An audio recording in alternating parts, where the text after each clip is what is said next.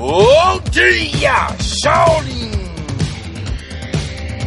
Bom dia, bom dia, bom dia, Shaolin! Eu sou o William Costa, o Shifu que te acompanha diariamente. E o tema dessa semana foi o poder das suas palavras. Na segunda-feira, vimos como é importante sabermos o que falarmos para nós mesmos e como a autossugestão pode impactar em nossas vidas. Na terça-feira, vimos que andar à sombra das próprias palavras pode ser um grande desafio, mas não é impossível e chega a ser louvável tal esforço. Na quarta-feira, conhecemos uma das histórias sobre Guan Kun, o homem que, por causa de sua lealdade, da sua retidão e do respeito à sua própria palavra, se tornou um ícone para a cultura chinesa, especialmente para as artes marciais.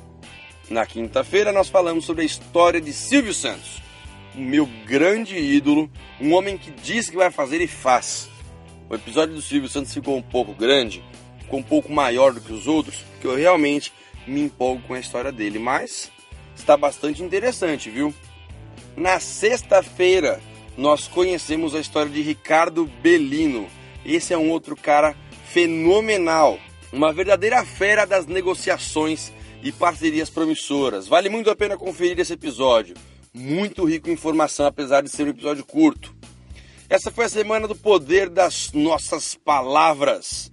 Espero que você tenha gostado e também espero que isso seja compartilhado por você e se transforme em algo muito divulgado. Por isso, eu peço que você compartilhe esse áudio nas suas redes sociais.